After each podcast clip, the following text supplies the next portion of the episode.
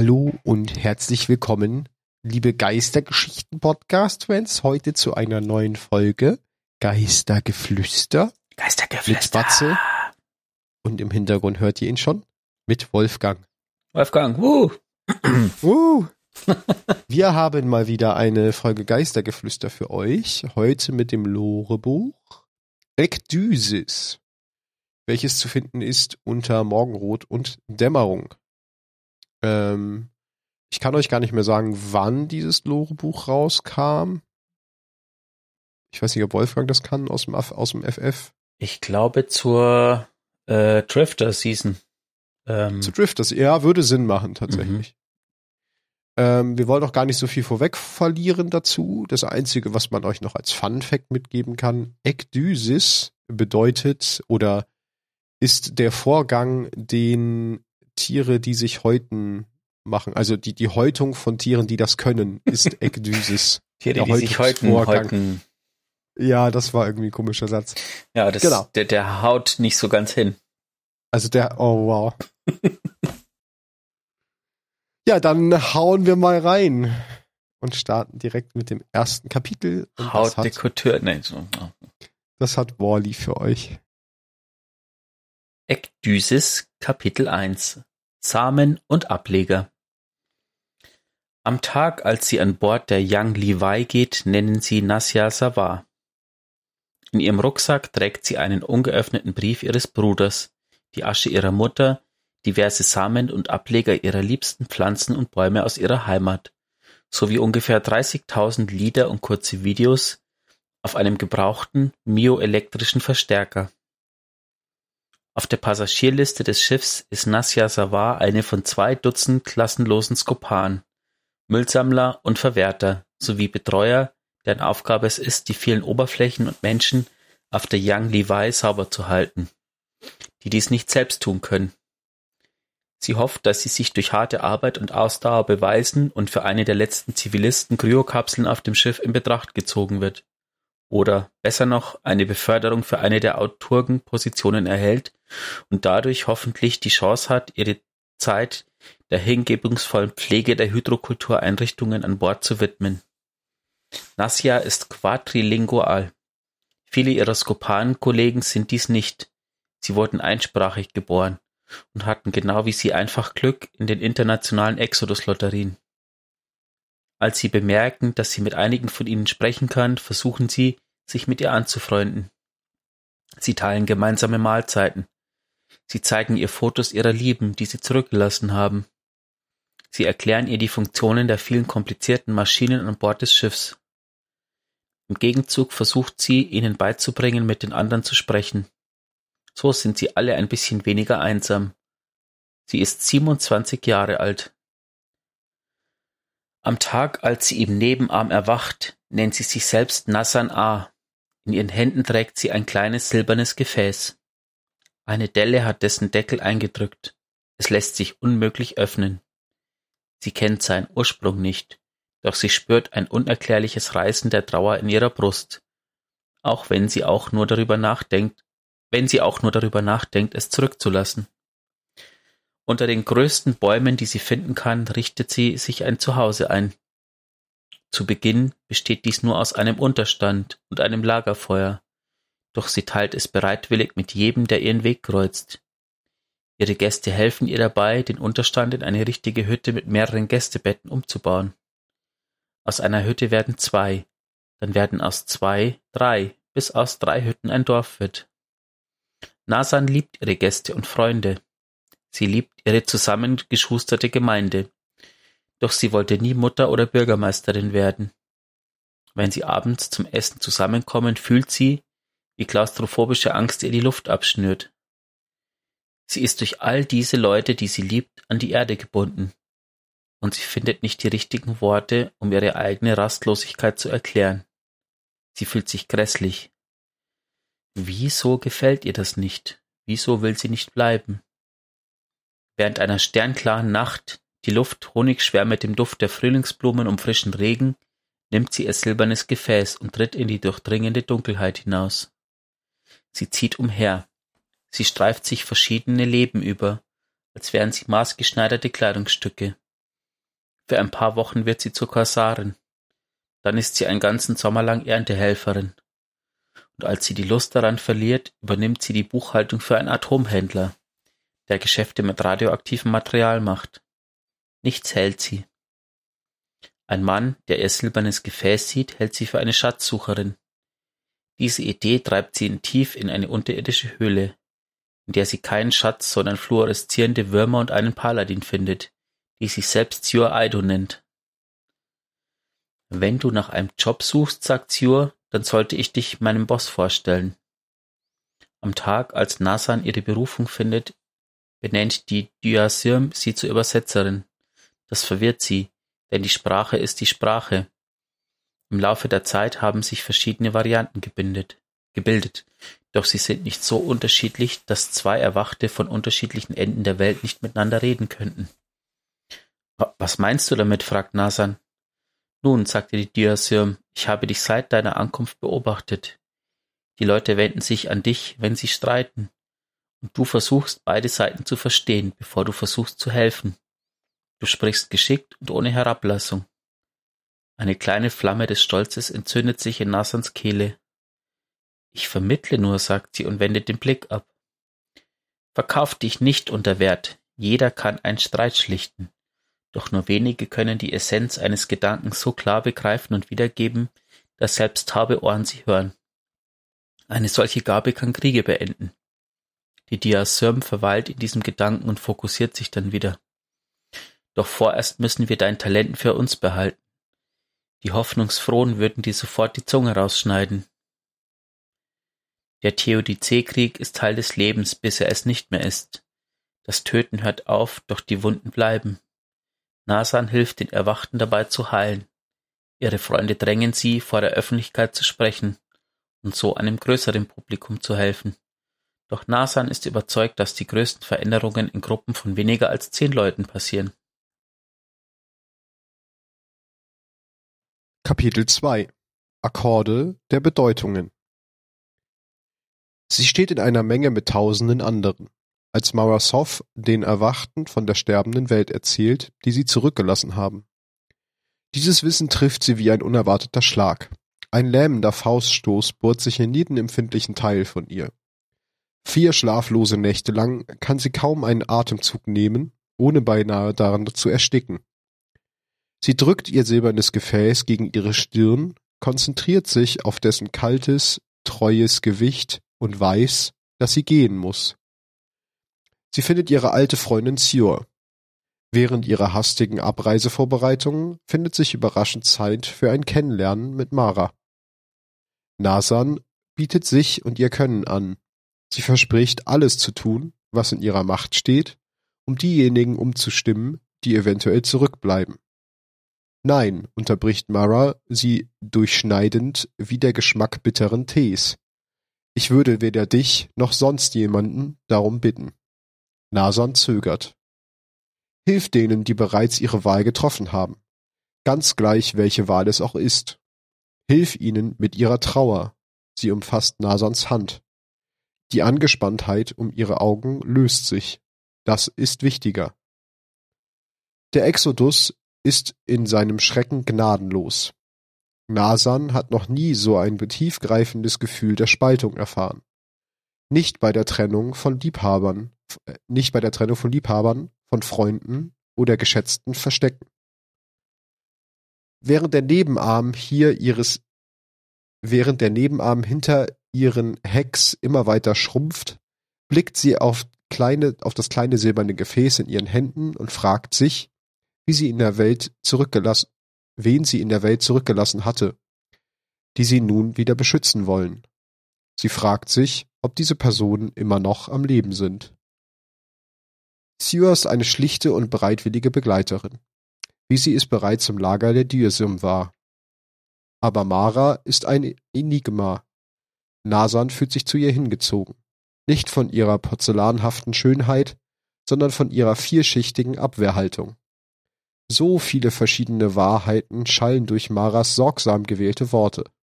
Ganze Akkorde nuancierter Bedeutungen, die sie in eindeutige, in eindeutigere Noten aufdröseln will, damit auch verängstigte Gemüter die sich nach Einfachheit sehnen, sie verstehen können.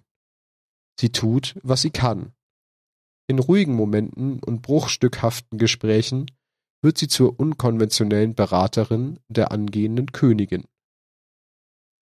Als die ersten zerbrechlichen Versuche des Gesellschaftswiederaufbaus auf die lange unruhige Nacht treffen, danach der Reisende und die Gefallen entdeckt werden, die Gefallenen entdeckt werden und schließlich Unruhen und Fahnenflucht Einzug halten, geht Nasan erneut zu Mara, um ihre Dienste anzubieten.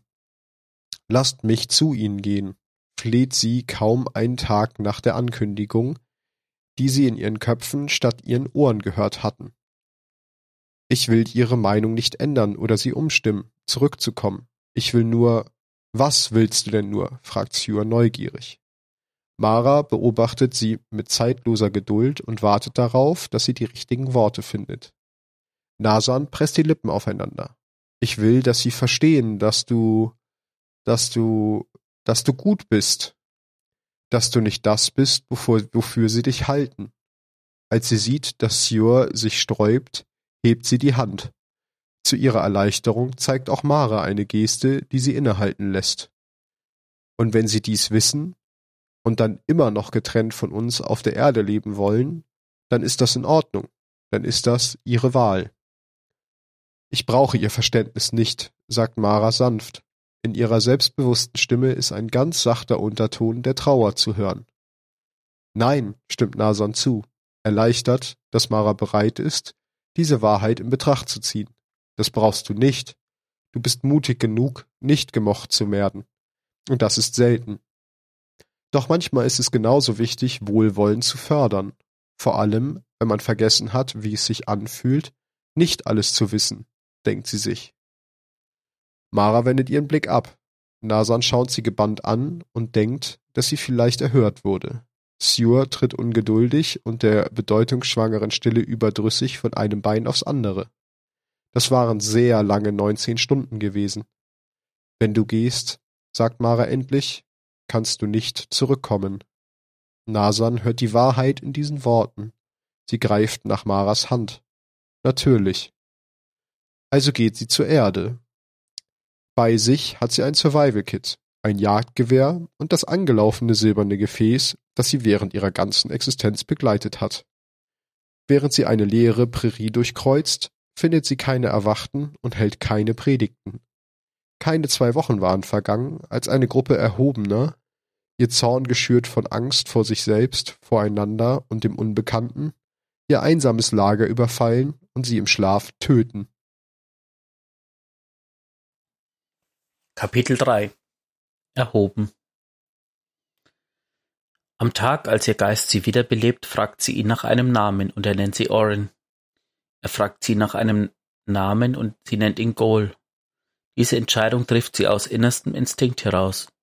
Sie hätte die Wortherkunft nicht erklären können, selbst wenn ihr jemand eine Klinge an die Kehle gehalten hätte.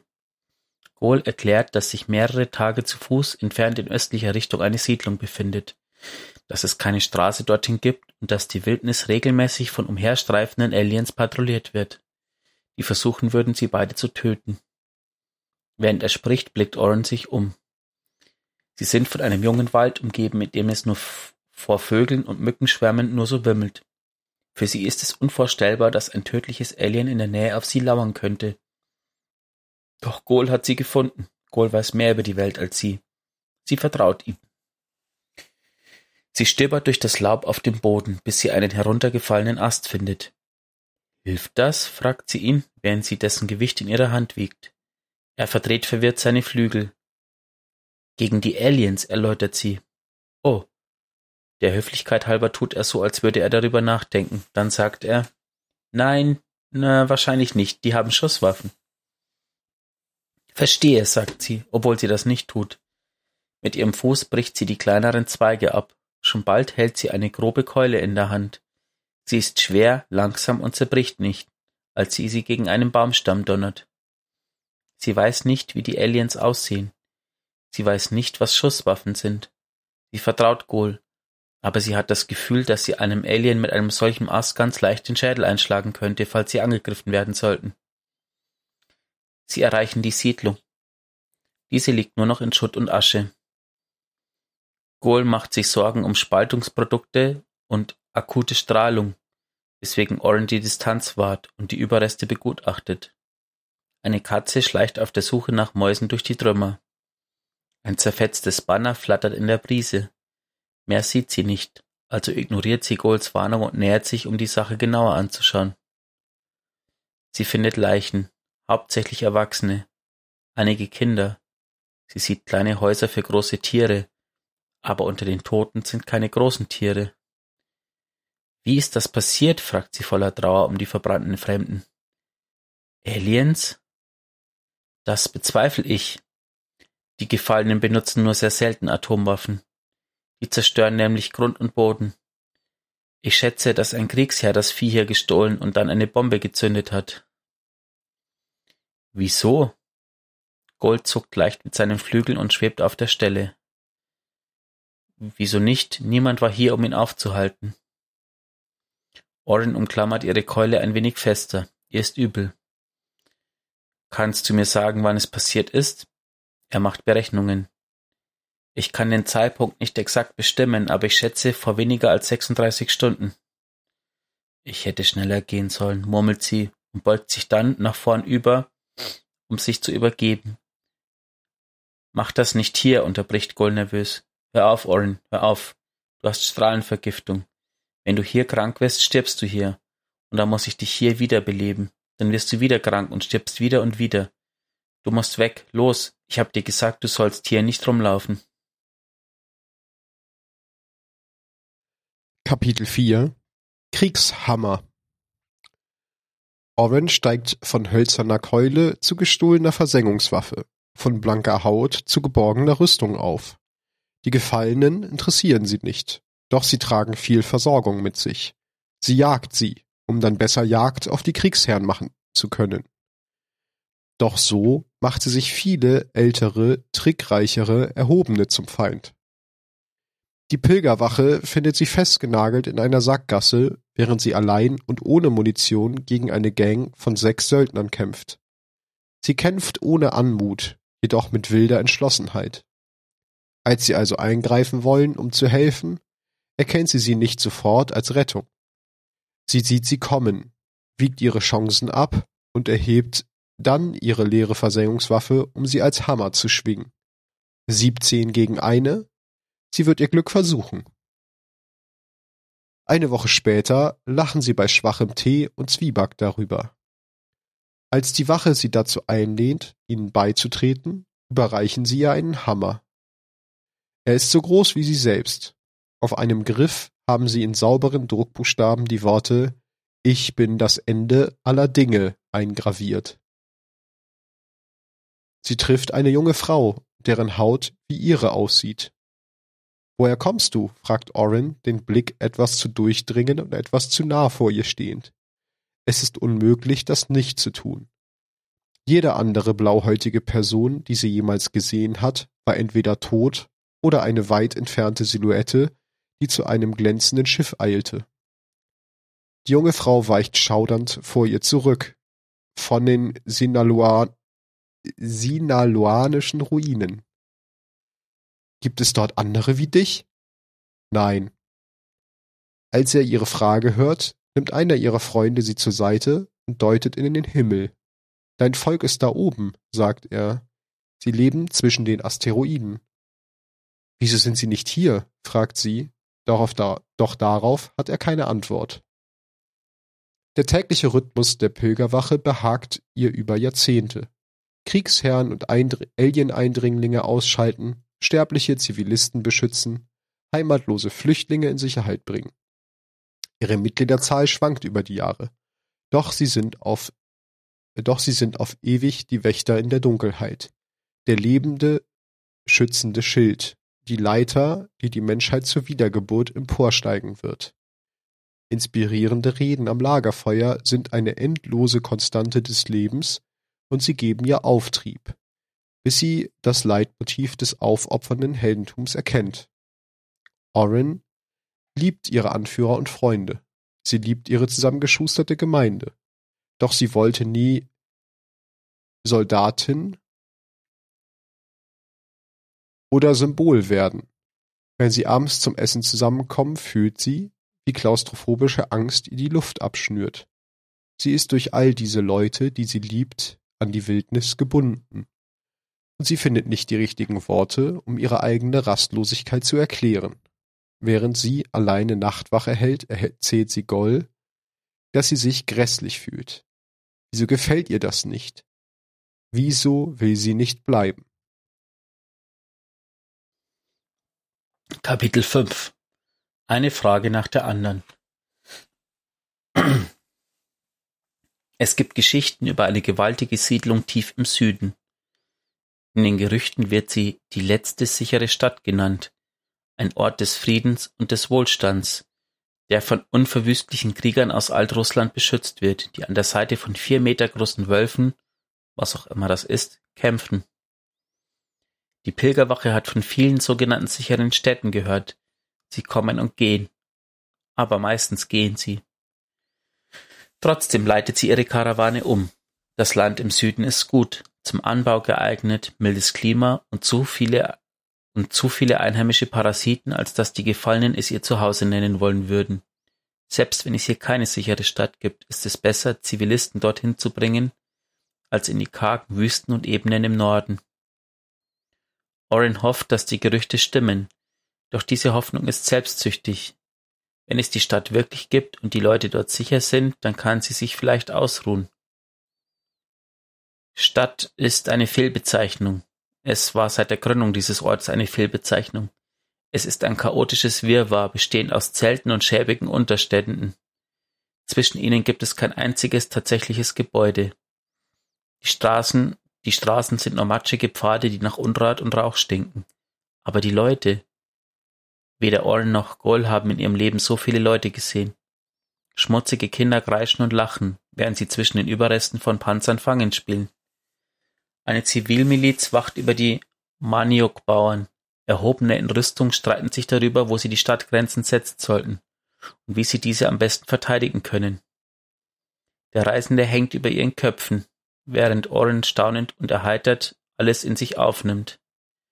Die Pilgerwache bereitet sich darauf vor, weiter zu ziehen. Sie haben Proviant für eine achtzehnmonatige Expedition durch den Norden dabei. Oren bleibt zurück. Niemand hinterfragt ihre Entscheidung, obwohl es sie traurig stimmt. Sie alle verewigen sich auf dem Griff ihres Kriegshammers, bis auf ihm zu lesen ist Ich, ich, ich, ich, ich, ich, ich, ich, ich bin das Ende aller Dinge. Es gibt Erwachte hier in dieser sicheren Stadt. Man sieht nicht viele von ihnen, aber Exos sind noch seltener. Die meisten von ihnen haben Geister wie sie, einige jedoch nicht, und von ihnen ist Oren am meisten fasziniert. Sie verfolgt sie mit unermüdlicher Geduld und stellt eine Frage nach der anderen. Woher kommt ihr? Warum seid ihr hergekommen? Wo ist der Rest von uns? Wo habt ihr diese Waffe her? Aus was sind diese Patronen gemacht? Wieso haben nicht alle diese Patronen? Gehen euch manchmal Leute aus dem Weg? Hört ihr Stimmen, wenn ihr allein seid? Sind eure Träume je jemals wie Omen? Wenn ich eine von euch bin, warum hat dann nie jemand nach mir gesucht? Kapitel 6 Königinnengesetz Namki Sen ist die erste Person, die sie ernst nimmt. Wenn wir uns für eine Weile unterhalten wollen, dann sollten wir uns hinsetzen, sagt er und deutet auf einen Stapel Munitionskisten in der Nähe. Er ist ein Pilot aus dem Riff und wurde geschickt, um abgeschossene Überwachungsdrohnen zu bergen, die er Krähen nennt. Sein Hildianer wurde während eines Luftkampfs mit einem gefallenen Skiff beschädigt und jetzt hat eine wichtige Pumpe ein Leck. Er kann weder die Quelle des Lecks ausfindig machen, noch verfügt er über die nötigen Teile, um die Pumpe zu reparieren. Die restlichen Erwachten sind zu Hause im Riff. Seine Waffe ist das Standardmodell eines Tigerlist-Automatikgewehrs.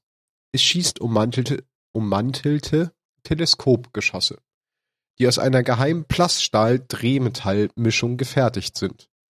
Es gibt Ingenieure, die hart daran arbeiten, diese Waffe an möglichst viele Erhobene und Zivilisten auf der Erde zu verteilen.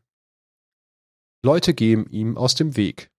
Erdengeborene und erhobene Erwachte reden so gut wie nie mit ihm.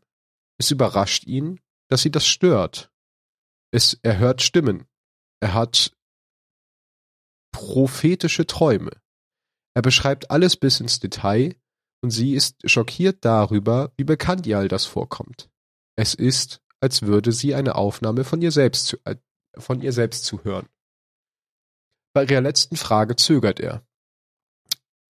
Er fährt sich mit, einem, mit einer schmutzigen Hand durch die Haare und blickt zu den Sternen hinauf. Sie haben sehr lange geredet. Wenn wir uns weiter unterhalten wollen, sagt er endlich, dann sollten wir etwas trinken gehen. Namki ist weder sonderlich groß noch sonderlich gut aussehend. Einzeln betrachtet sind in sind gewissen Partien an ihm wunderschön. Seine Nase, seine Hände, die Linien an seinem Hals, das funkelnde Licht, das seine Haut bedeckt, fasziniert sie. Sie versucht zu sehen, ob es das gleiche Muster wie ihres ist. Das ist nicht der Fall.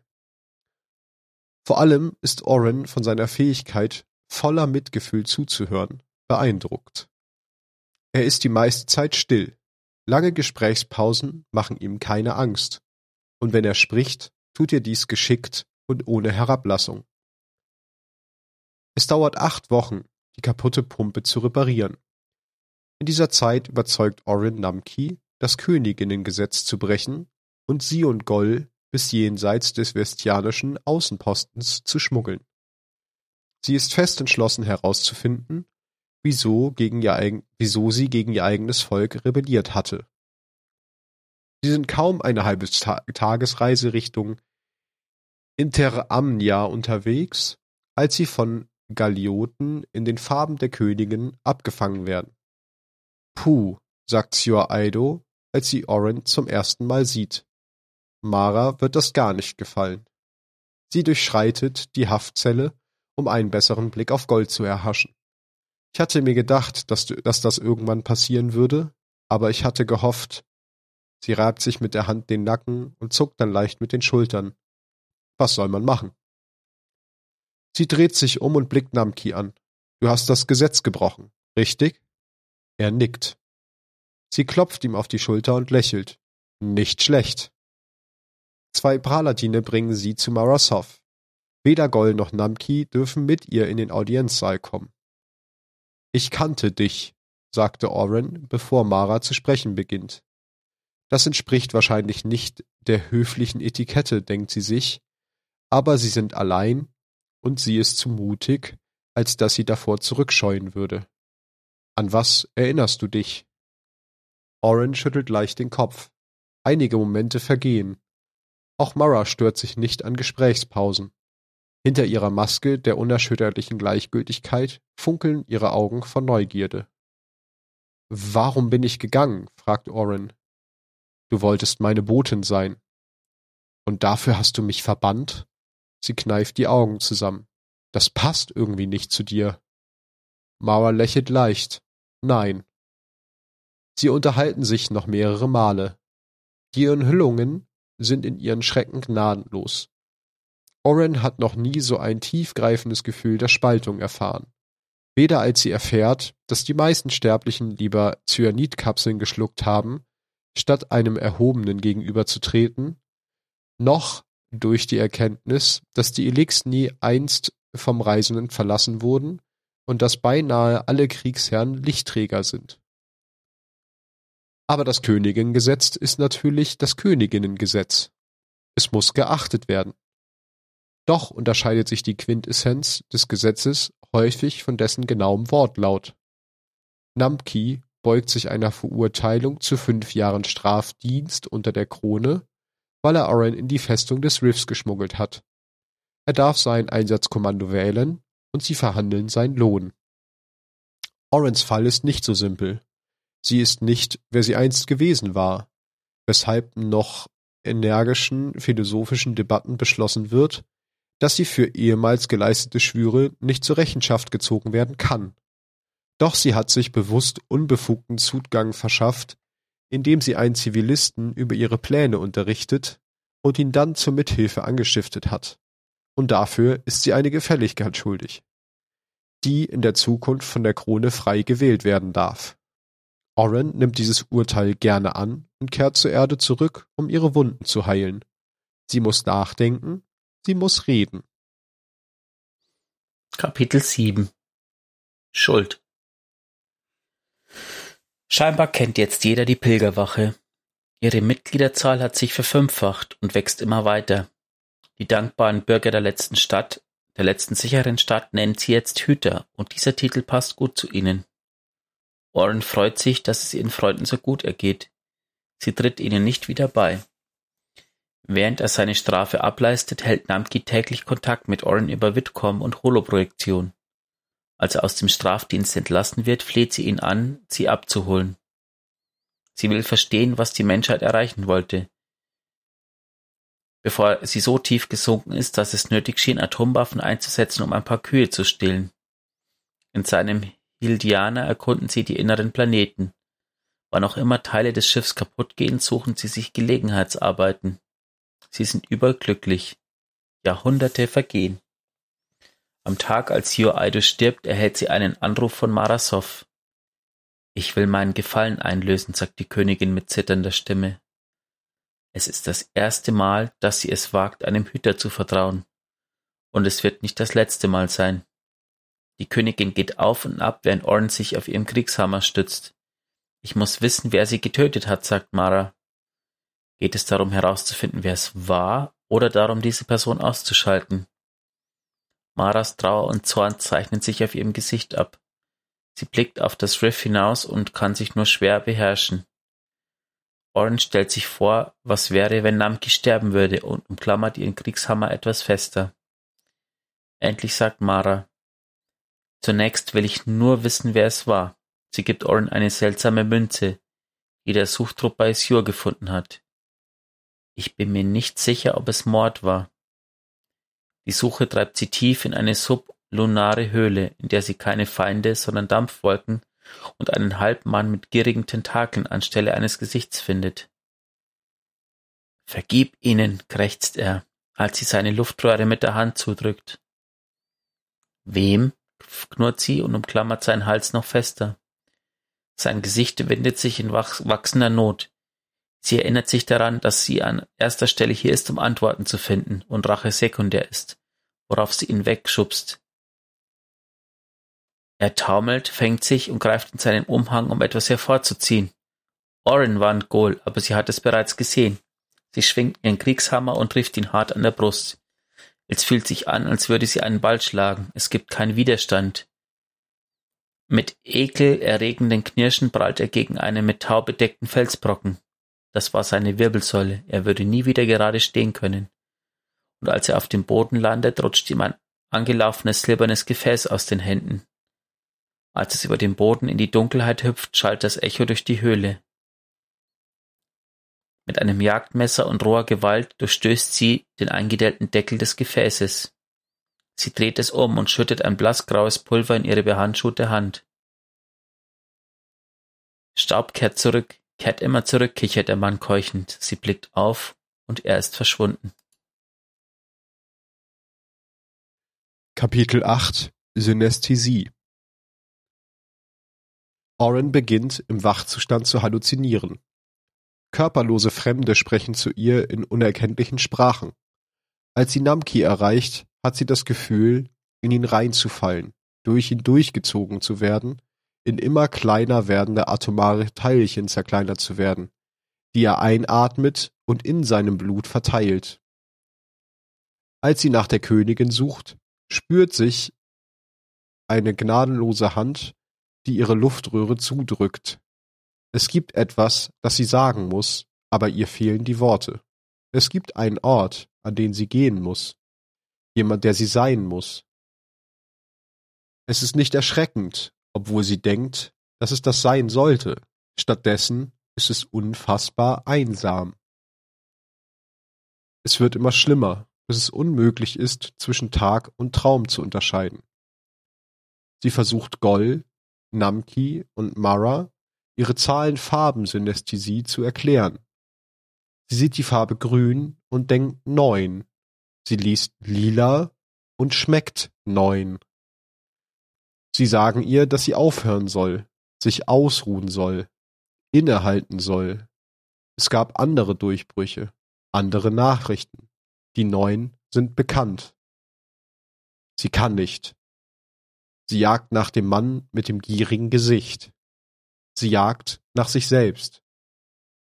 Am Tag, als Namki stirbt, kann niemand sie oder Goll erreichen, obwohl sie es versuchen. Sie findet es erst Monate später heraus. Am Tag, als sie Wu Ming kennenlernt, ist sie auf Bamberga. Gerade ist sie in ein Gensim Gerade hat sie ein Gensim-Labor verlassen. Gerade hat sie das Transkript von Namkis letzten Worten gelesen. Ihre Hände zittern. Ihr ist übel. Sie hat das Gefühl, sich selbst von außen zu beobachten, wie sie an einen sicheren Ort stolpert, um sich hinzusetzen und zu weinen. Wu Ming ist ein Leuchtfeuer in der Dunkelheit, und sie schmiegt sich an seine Wärme. Wu Ming ist ganz begierig auf ihre Geschichten über die Neuen. Er fragt, ob sie sie kennengelernt hat und ob sie Macht verleihen können, ob sie wissen, wie man dieses Sonnensystem verlassen kann. Oren kann keine seiner Fragen beantworten, aber ihre eigenen Geschichten kann sie nicht unterdrücken. Sie machen sie krank. Unaufhaltsam strömen sie wie Gift aus ihr heraus, und als sie leer ist, spricht sie von sich selbst, von ihrer Trauer, von ihrer Rastlosigkeit, dass sie sich in den dunklen Momenten zwischen jedem Wimpernschlag am lebendigsten fühlt, dass sie sich eine, dass sie sich wie eine Schlange fühlt, die Stück für Stück ihre Haut abwirft, doch dass ihre letzte Häutung fürchterlich falsch läuft und sie im geisterhaften Hals ihres alten Ichs feststeckt. Wu Ming schiebt seine Fragen beiseite, während er unaufhaltsam von ihrer verzweifelten Ehrlichkeit angezogen wird. Ihre Beichten lassen seine Mauern zusammenfallen. Er spricht von sich selbst, von seiner Angst, von seiner Einsamkeit, dass er das Gefühl hat, nur einen Fingerbreit davon entfernt zu sein, in den Abgrund zu stürzen. Dass er jedes Mal, wenn er wiederbelebt wird, boshafte Verbitterung spürt. Er hat nie um das Geschenk des Lichts gebeten. Sie finden eine Entschuldigung nach der anderen, um sich wiederzutreffen. Jedes Gespräch ist gefärbt von ausgegrabenen Wahrheiten. Jeden Tag haben sie das Gefühl, dass sie auf einen Felsen treffen werden, der sie, in Stücke, der sie in Stücke zerspringen lassen wird. Es ist beängstigend und berauschend zugleich. Lügen, Lügen, Lügen. Er ist nicht Wu Ming. Er ist ein Mann namens Eli, ein Mann namens Dretchen Hope, ein Mann namens Vagabund. Er ist nicht verletzlich. Er ist ein paranoider Betrüger. Er ist ein kaltblütiger Mörder. Er ist ein feiger Lügner. Er ist nicht ihr Freund. Er wartet darauf, immer, er wartet darauf, seinen Zug machen zu können. Er wartet immer darauf, seinen Zug machen zu können. Sie ist dumm. Sie ist so dumm, weil sie seine Lügen geglaubt hat. Das kann sie nicht heilen. Sie geht, und das Licht tut es auch. Die Trennung von ihrem Schrecken gnadenlos. Noch nie empfand sie so ein tiefgreifendes Gefühl der Spaltung. Du kannst geheilt werden. Oren ist nicht dein Name. Kapitel 9 Schuppen Am Tag, als sie loszieht, um die Neuen zu finden, taufen die Techien sie Oren die Verlorene. Sie plündert einen Lagerraum im Vestianischen Außenposten und stopft digitale Schaupläne für eine Phaeton-Rüstungsscanner, eine Jademünze, mehrere Bündel getrockneten Königinnenlaubs und sonst nichts weiter in ihren Rucksack. Sie wagt sich jenseits der Heliosphäre. Es ist ein weiter Weg. Ein plötzlicher Tod. Sie häutet sich und erscheint in den schimmernden Schuppen ihres, ihrer alter Leben. Eine Immigrantin, eine Übersetzerin, eine Botin, ein Hammer der Gerechtigkeit. Sie erwarten, ihren Willen beanspruchen zu können, doch sie umklammert ihn etwas fester. Ihre Gabe kann Kriege beenden. Und das waren die neun Kapitel des Buchs Ektysis. Hm.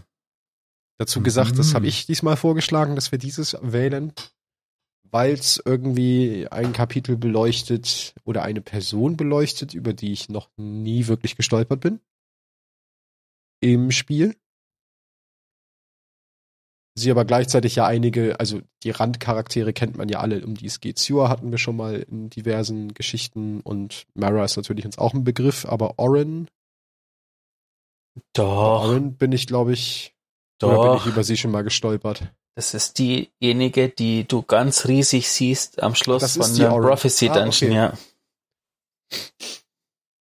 Gut, Also, aber falls da kann man sie nicht namen, also wird sie da jemals namentlich, also stellt sie sich da jemals vor sozusagen? Nee. Nee, also momentan im Spiel findet man sie tatsächlich nur noch in dem Dungeon, glaube ich. Ähm, sonst eigentlich nicht mehr. Die war tatsächlich in der, In der Drifter Ähm, Season war sie mehr in vertreten. der Drifter Season, wo es wirklich um die Neuen ging, ähm, war sie sehr vertreten. Da ging es eben auch, da kam das Logbuch raus. Ähm, in diesen Einladungen von den Neuen ja, die man da machen musste, ist sie aufgetaucht. Es gibt eine relativ coole Cutscene ähm, vom Drifter, wo sie auch auftaucht und mit ihm spricht. Ja. okay. Da wissen wir, wo sie, wie, wie das alles begann mit ihr, ne? Genau. Vor allen Dingen, was ich bei dem Buch sehr spannend finde, ist, dass du ihrer beider Leben siehst. Also du siehst das Leben, äh, bevor sie vom, äh, wieder erweckt wird vom Licht und Mhm. danach. Und sie trifft ja dann auch noch mal irgendwie auf sich selber. Ne? Also es ist ja sowieso so, also Stimmt. auf diese Dose. Ne? Das ist ja schon ein sehr markantes Zeichen. Ja. Und Mara hat wieder überall ihre Finger im Spiel. Natürlich. In Sehr diesem schön. Sinne, Viel wollen wir Spaß. gar nicht länger drüber reden. Nö. Lassen wir euch mit dem Buch allein. Bis zur nächsten Folge Geistergeschichten. Macht's gut. Bleibt's gesund und Augen auf Hüte.